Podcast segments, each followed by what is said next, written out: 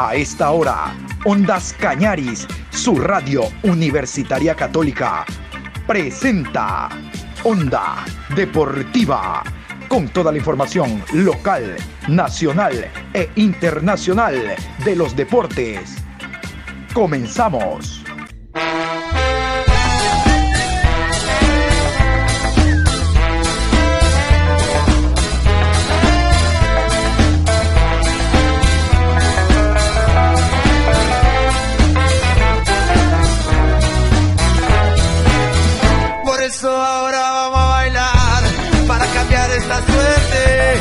Sabemos gambetear para ausentar la muerte. Vamos a bailar para cambiar esta suerte. Si sabemos gambetear para ausentar la muerte. Hola, ¿qué tal? ¿Cómo le va? Buenas tardes. Con el gusto de siempre, mi querido Juan Pablo. Saludos cordiales. Aquí estamos en la programación deportiva de Ondas Cañaris, iniciándola hoy jueves 28 de julio, programa 1008 a lo largo del día. Vamos a continuar revisando cómo se preparan los equipos en esta cuarta fecha de la segunda fase de la Liga Pro Betcris. En la mañana repasábamos que la novedad está en que ya no es uno, ya no es dos, ahora son tres equipos que piden presencia de bar. Barcelona ya lo conocemos, el Aucas ya lo conocemos después de Barcelona. Y ahora 9 de octubre, no quiere que le repetir lo que ocurrió la semana anterior, el zambranazo que hubo en el partido Barcelona 9 de octubre. Hablo por Rodi Zambrano, que esta semana ni por el ánfora no lo tomaron en cuenta. ¿Usted sabe contar? Pues no lo contaron. No me cree. Vamos a, repasar árbitros, horarios. Dese cuenta. Rodi Zambrano para nada. Viernes 29 de julio, 19 horas. Ciudad de Cuenca, Estadio ASA, Banco del Austro. Club Deportivo Cuenca enfrenta a Sociedad Deportiva Aucas. Árbitro central, Jaime Sánchez. Asistente 1, David Bacasela. Asistente 2, Ricardo Valdivieso. Cuarto árbitro, Luis Troya. Asesor de árbitros, Alfredo Rodas. En el bar, Guillermo Guerrero. Asistente de bar, Diego Lara. Encargado de la calidad, Osvaldo Segura. Sábado 30 de julio, 15 horas, Ciudad de Manta, Estadio Jocay, Delfín Sporting Club versus Guayaquil City Fútbol Club. Árbitro central, Mario Romero. Asistente 1, Darío Morán. Asistente 2, Guido Cajamarca. Cuarto árbitro, Wellington Arauz. Asesor de árbitros, Vicente Giler. 17 horas con 30, Liga Deportiva Universitaria de Quito enfrenta a Técnico Universitario, Estadio Rodrigo Paz Delgado de la ciudad de Quito. Juez central, Augusto Aragón. Línea 1, Edison Vázquez. Línea 2, Flavio Nal. Cuarto árbitro, Leandro Angulo. Asesor de árbitros, Diego Granja. 20 horas, Ciudad de Quito, Estadio Banco Guayaquil. Independiente del Valle recibe a Barcelona Sporting Club. Juez central, Luis Quirós. Asistente 1, Cristian Lescano. Asistente 2, Denis Guerrero. Cuarto árbitro, Carlos Vallas. Asesor de árbitros, Juan Carlos Albarracín. En el bar, Roberto Sánchez. Asistente de bar, Gregorio Vera. Encargado de la calidad, Sandra Zambrano. Domingo 31 de julio 2022, 14 horas. Ciudad de Quito, Estadio Olímpico Atahualpa. Cumbayá Fútbol Club versus Muchurruna Sporting Club. Árbitro central, Anthony Díaz. Línea 1, Luis García. Línea 2, Wilson Arevalo. Cuarto árbitro, Jefferson Macías. Asesor de árbitros, Pedro Tenorio. 16 horas con 30 en la ciudad de, Ambato, Estadio Indoamérica Bellavista, Club Deportivo Macará versus Universidad Católica. Juez central, Guillermo Guerrero. Línea 1, Juan Cruz. Línea 2, Juan Carlos Tualombo. Cuarto árbitro, Eric Ruiz. Asesor de árbitros, Betty Tobar. 19 horas, Emelec versus Gualaceo. Estadio Reales Tamarindos de la ciudad de Viejo. Árbitro central Gabriel González. Línea 1 Luis González. Línea 2 Alejandro Lupera. Cuarto árbitro, Cristian Arizaga. Asesor de árbitros, Iván Jordán. Cierra la jornada el día lunes 1 de agosto, 19 horas, Ciudad de Milagro, Estadio Los Chirijos. 9 de octubre versus Orense Sporting Club. Juez central, Franklin Congo. Línea 1, Adrián Lescano. Línea 2, Mauricio Lozada. Cuarto árbitro, Kevin Pazmiño. Asesor de árbitros, Juan Corozo. En el bar, Brian Loaiza. Asistente de bar, Juan Aguiar. Encargado de la calidad, Ramón Romero. No está de más recordar que la transmisión de Ondas Cañaris se inicia con la fecha el día viernes desde las 19 horas desde el estadio Alejandro Serrano Aguilar. Ese partidazo deportivo Cuenca Sociedad Deportiva Aucas. Usted lo vive aquí, en esta cancha, la de Ondas Cañaris. Escuchemos. Uno de los mejores partidos de la cuarta fecha de la Liga Pro Betcris se juega en la cancha de Ondas Cañaris, su radio universitaria católica, con el encuentro Deportivo Cuenca. ¡Cuenca! Deportivo Cuenca versus Sociedad Deportiva Aucas. Marido mantenedor, Aucas papá, papá. Viernes 29 de julio, desde las 19 horas, su staff deportivo está listo para llevarles todos los detalles de este encuentro por nuestras dos frecuencias, 1530 AM y 95.3 FM. Deportivo Cuenca, Sociedad Deportiva Aucas, viernes 29 de julio, desde las 19 horas por Ondas Cañaris, el austro en tus oídos. Vamos a hablar del otro equipo del Austro. En la mañana hablamos del Cuenca, ahora del conjunto del Gualaceo. Algunas preguntas al director técnico Leonardo Vanegas en torno a la preparación del equipo, al momento actual que está viviendo, al deseo de meterse en un torneo internacional, a cómo observa el torneo hasta el momento e iniciamos consultándole cómo ha sido la preparación para viajar hasta los Reales Tamarindos de Portoviejo, partido Emelec ante el equipo del Super Guala. Lo escuchamos. primero hemos trabajado con el grupo de, la mejor manera. Creo que eh, se pudo arrancar de mejor manera que la etapa anterior. Siempre sumar eh, nos motiva por, el hecho de que vamos acercándonos al objetivo eh, que pasamos de inicio de año, que era mantener la categoría. Eh, todos los jugadores están convencidos de eso. Eh, hemos trabajado duro, eh, sabemos que nos viene un rival duro, difícil, como es Melega, a pesar de que por ahí no se le están dando las cosas, no deja de ser un equipo con grandes jugadores. Bueno, nosotros estamos trabajando de, esta manera, visualizando ya el partido del día domingo, que, sabemos que en la ciudad de Puerto Viejo va, va, a ser complicado, ¿no? Pero vamos con esa convicción de poder hacer un gran partido y bueno, tratar de sumar que, nos vendría bien para, para seguir ahí en la tabla en ubicación y alejarnos del tema de descenso. Profesor, viene un partido complicado como es en Temelec, un equipo que va teniendo cosas que han sucedido, el, empate contra el Guayaquil City, la derrota ayer ante Aucas. Esto, ¿cómo los hace ver al rival? ¿Cómo los hace notar lo que es el contrincante que tendrán que tener en Puerto Viejo? ¿Cómo está? Muy buenas tardes.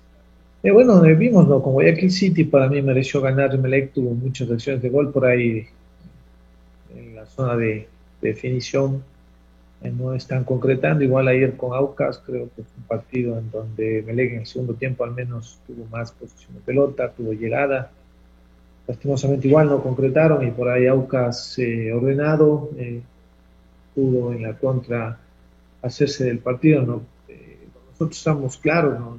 es que Melec no está jugando bien, Melec está creando situaciones de gol, es un equipo que, que por ahí eh, García, el nuevo jugador, se está acoplando y pues, bien, tiene jugadores muy rápidos, y ellos intentarán ¿no? el día domingo también salir de, esa racha y bueno, pienso que, que, ya dieron vuelta a la página y, están concentrados en poder eh, sumar de a tres ante nosotros, eh, por lo que nosotros, le dije, tenemos que estar eh, totalmente concentrados y, bueno, apartar o dejar de lado estos resultados que ellos han tenido, porque cada partido es una historia distinta y, sabemos que, el día domingo Melec va a salir a buscar reivindicarse con su hinchada y bueno, sumar de a tres.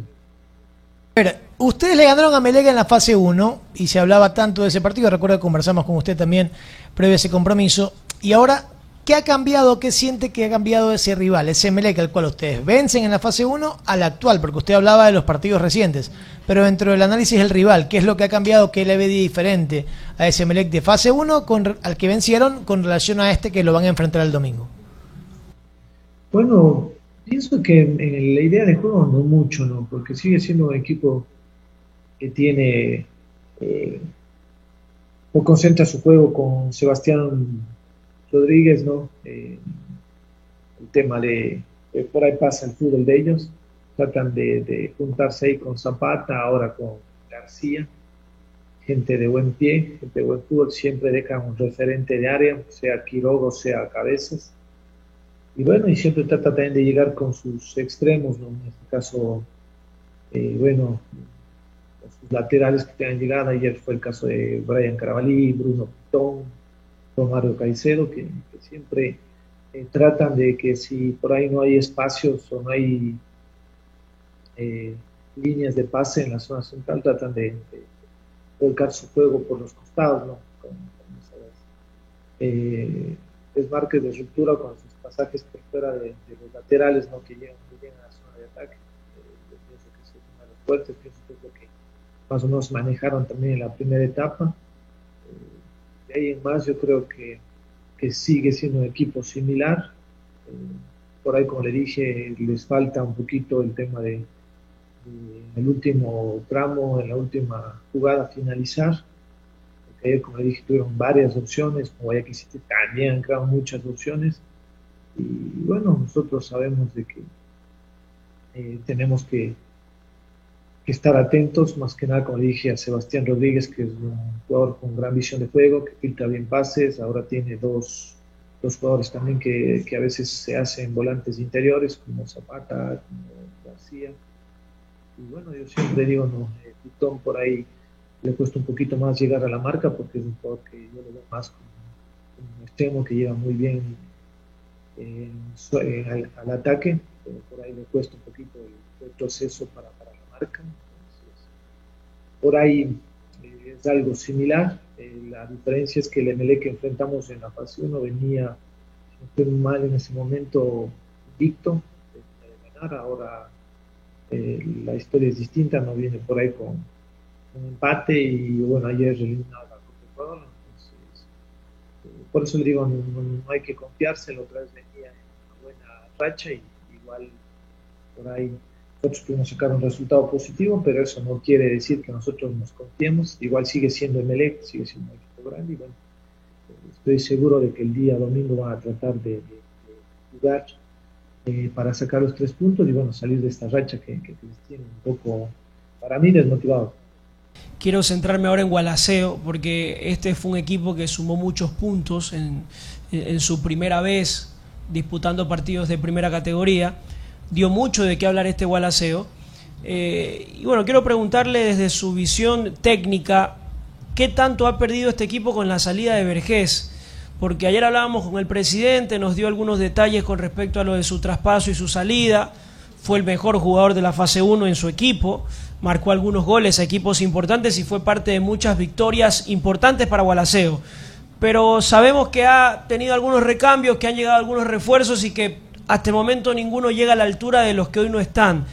¿Para usted es una ventaja tener nuevos futbolistas o siente la ausencia todavía de Vergés? Buenas tardes.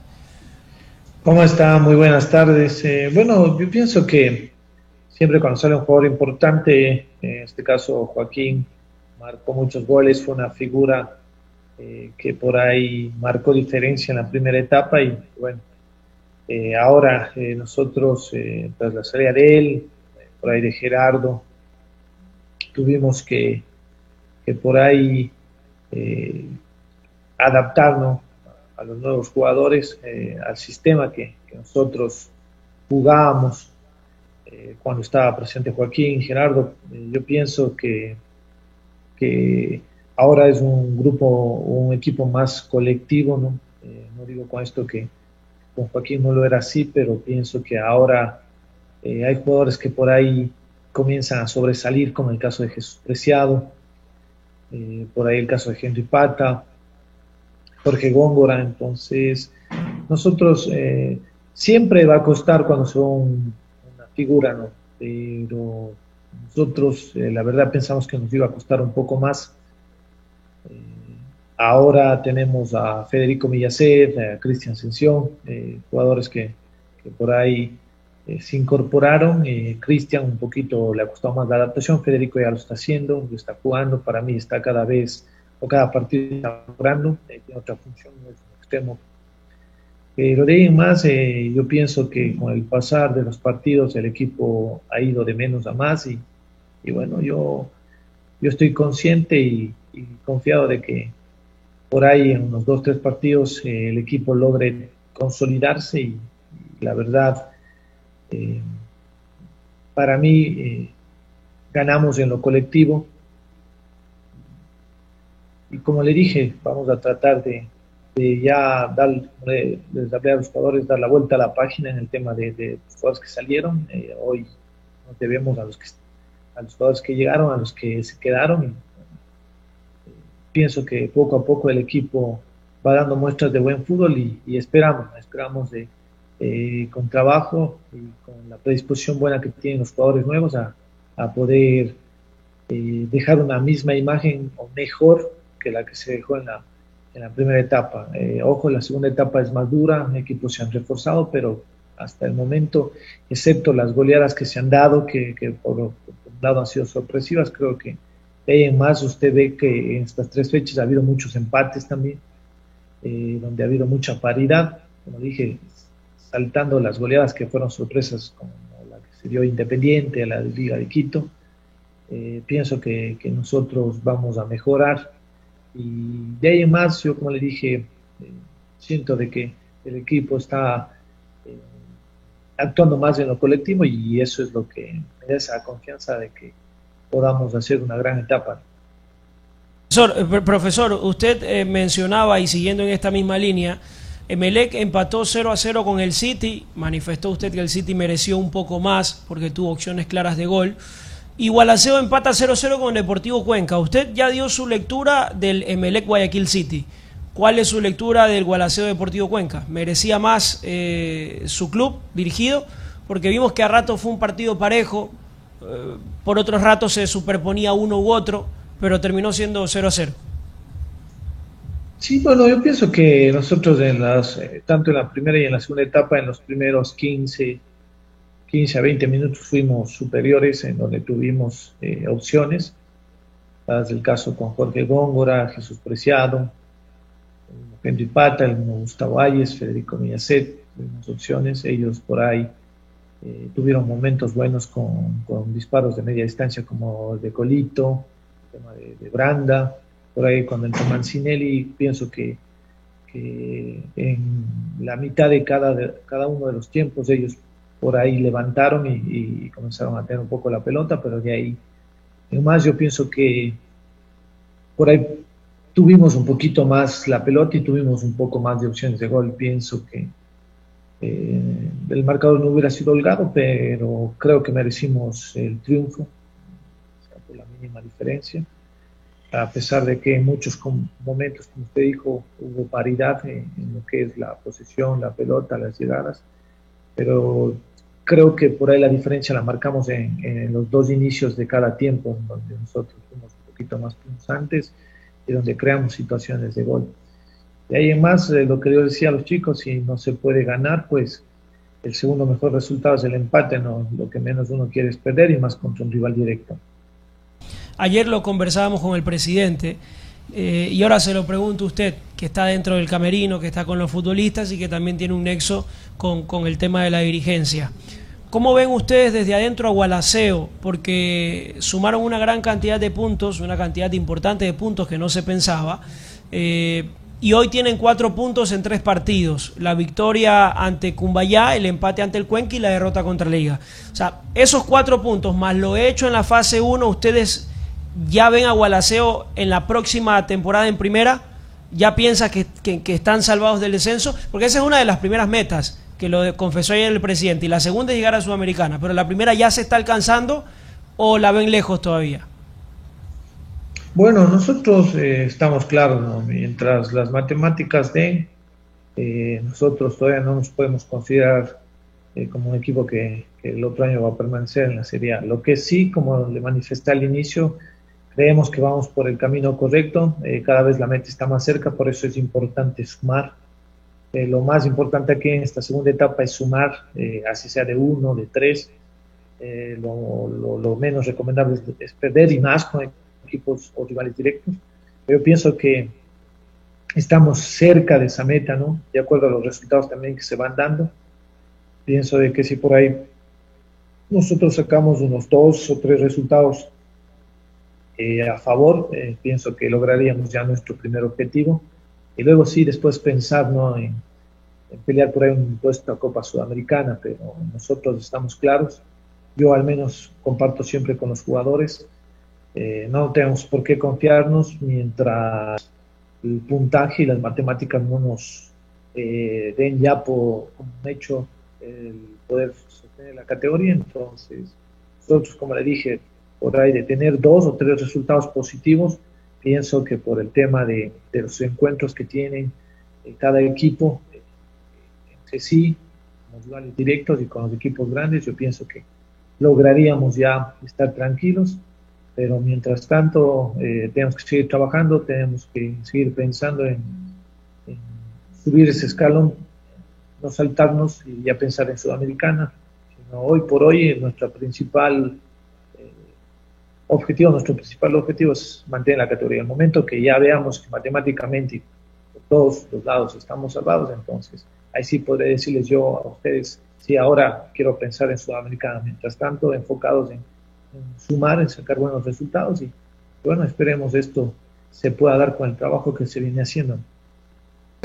Eh, quería preguntarle básicamente por dos nombres que me gustaría ir directamente a la fuente porque no los vi la, la, la semana pasada y quisiera saber cómo están ellos, primero ante todo en el tema de la salud y cómo están físicamente, si han podido entrenar o no y si estarían considerados para este fin de semana. Hablo de Jonathan Mina y de Diego Ávila. Yo lo recuerdo Diego Ávila que se ingresó en este equipo en la segunda etapa, marcó un tremendo golazo ante Cumbayá y poco a poco se está convirtiendo en ese jugador referente para el gol y que, compacta muy bien con su idea, profe. Le pregunto, ¿cómo, cómo están ellos para este partido? Bueno, el tema de ellos eh, hoy eh, nuevamente se unieron al grupo trabajo, ya les dieron el Alta América, eh, ya hicieron su respectiva prueba de, de, COVID, y bueno, salió negativa, por eso sumaron. Hoy ya trabajaron con el grupo, por ahí les pregunté al final del entrenamiento y, por ahí no, no existieron ningún tipo de molestia. Esperemos que con el transcurso de los días, ya estamos miércoles, puedan ir nuevamente eh, tomando esa, esa confianza y ese ritmo y bueno, eh, de ahí en más no sabemos si para el domingo estarán eh, considerados en el plano titular, pero bueno, eh, serían opciones o variantes para, para el cambio, ¿no? En este caso, eh, nosotros, como le dije, de acuerdo a lo que vayan pasando en estos días y cómo vayan evolucionando, no estarían en el rol titular, pero sí para ser tomados en cuenta como variantes.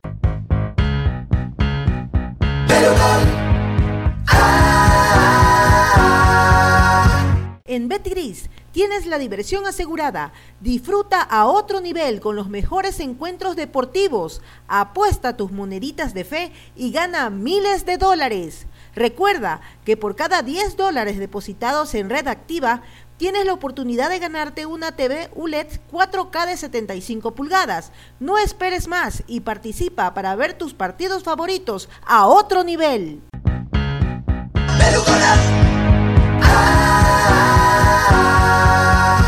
En la parte final, después de escuchar al técnico Leonardo Vanegas, que ha hecho hasta el momento un excelente año, yo quiero destacar que todos son rumores, nada más.